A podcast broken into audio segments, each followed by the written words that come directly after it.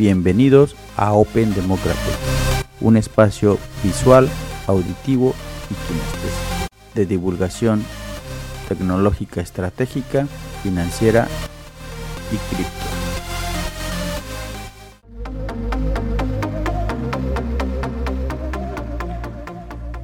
Hola, ¿cómo están?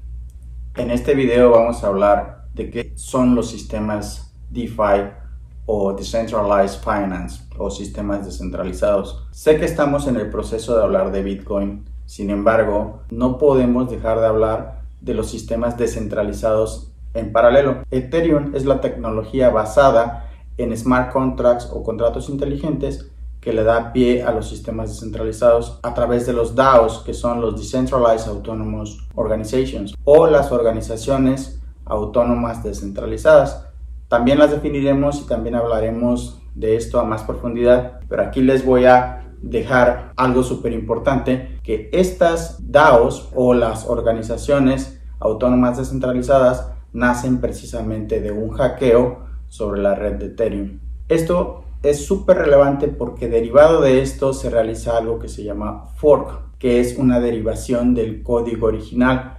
Definiremos también qué es un hard fork y qué es un soft fork o un fork o una derivada suave o una derivada dura, que es cuando completamente los sistemas de consenso, que es el consenso, son las reglas para la producción de esos activos o de esos contratos inteligentes, cambia totalmente. Y un soft fork es cuando permanecen ciertas variables del sistema de consenso, ciertas reglas para la producción de los contratos inteligentes. No se preocupen, todo esto lo vamos a seguir detallando. Sin embargo, es importante hacer notar la importancia de los sistemas descentralizados y por qué son disruptivos, es decir, generan un cambio diferente a los sistemas tradicionales de fintech. Y esto lo detallaremos por los siguientes productos o servicios que proporcionan los sistemas DeFi, los cuales definiremos en este video.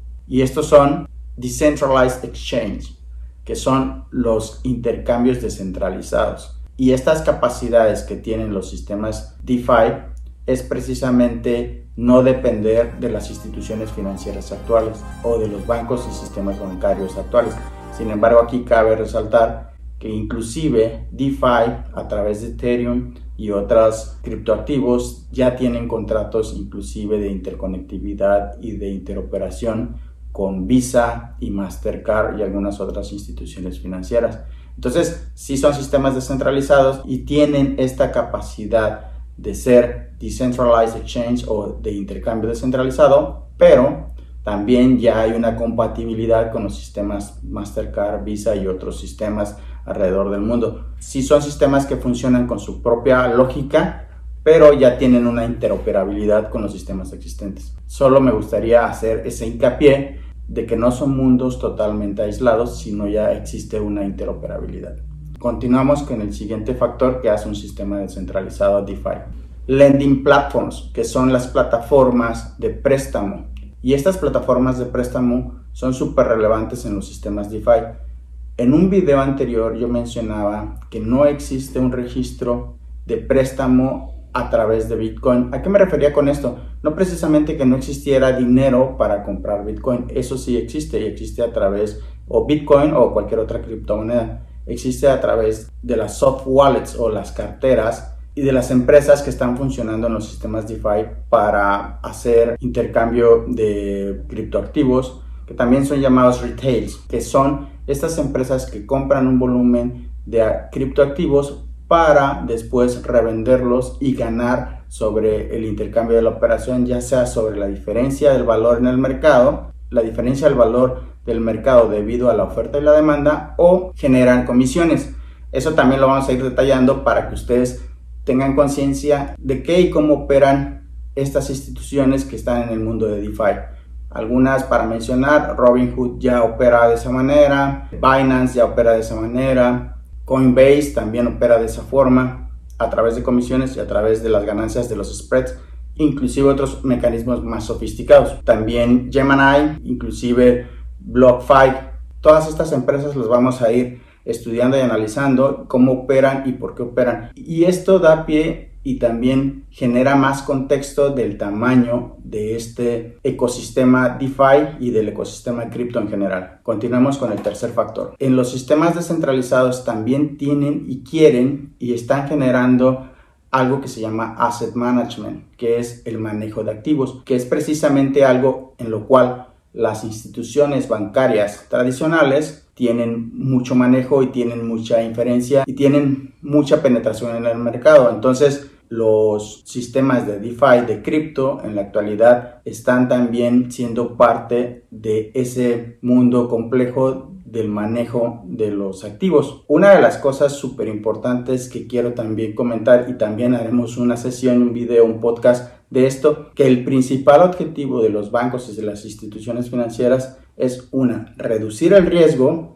y dos, generar el mayor de los rendimientos de acuerdo a un capital. Es de ahí que este tema de asset management es súper relevante en el tema de cripto y por qué es importante el tema de la regulación y cómo esa regulación va a establecer las bases de la operación tanto del presente como del futuro y de la interoperabilidad. El tema de asset management o de manejo de activos es súper relevante y es el tema que precisamente genera esa puerta para discutir temas de regulación financiera. Continuemos con el cuarto aspecto de los sistemas de DeFi en la actualidad. Derivativas. Precisamente estos productos financieros que están relacionados con la ganancia de intereses o con la ganancia de apreciación a futuro de algunas commodities o de algunos instrumentos financieros que pueden generar ciertas ganancias a través de cálculos matemáticos o de consumo y de oferta y la demanda que producen un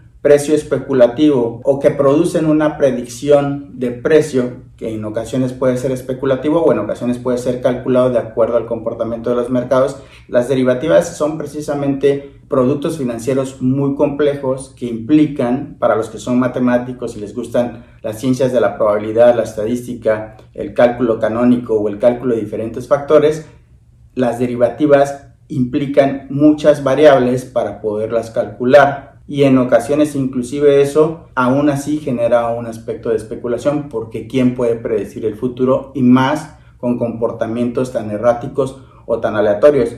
Es un tema más profundo, pero quería mencionárselos que por qué los sistemas DeFi también se encuentran en esa área y en esa funcionalidad de los sistemas tradicionales y en dónde están compitiendo. También quiero mencionarles en el tema de los préstamos que es donde muchos de los sistemas de DeFi pretenden generar gran actividad de rendimientos. ¿Por qué? Hagamos un hincapié en el tema del préstamo.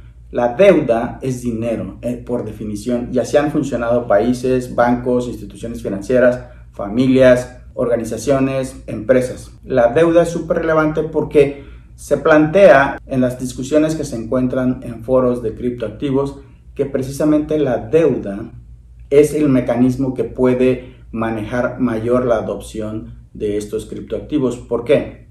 Porque se dice que es probable que el criptoactivo sea un mecanismo para que las instituciones de DeFi presten dinero. Quizás este dinero sea prestado a través de monedas fiat con el valor que tú tienes en tu activo cripto y se te preste en moneda fiat.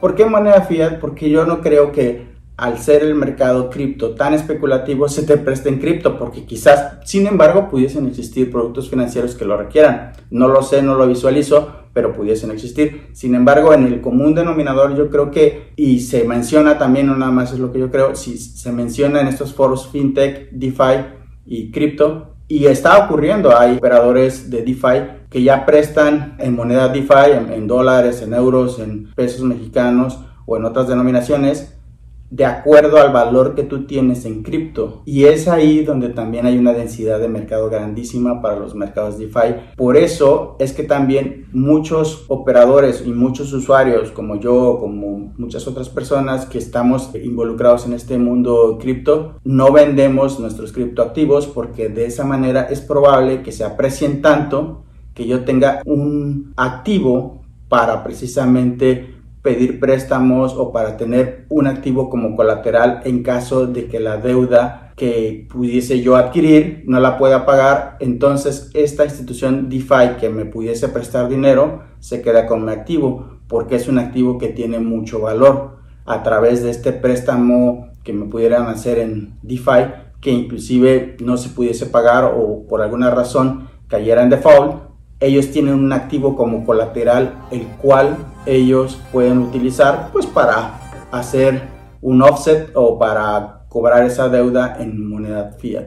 Esto es súper relevante y vamos a seguir hablando. Espero les haya gustado esta cápsula. Espero quede un poquito más claro o genere más dudas y más confusión de qué son los sistemas DeFi, por qué son relevantes y también seguiremos entrando a más detalle en el tema de los smart contracts o los contratos inteligentes con Ethereum y cuál es la relevancia de esto. Mi nombre es Mario Meraz. Nos escuchamos en el siguiente podcast. Nos vemos en el siguiente video. Gracias. Bueno, esto ha sido todo por hoy. Bloque a bloque, bits a bits, Open Democratic.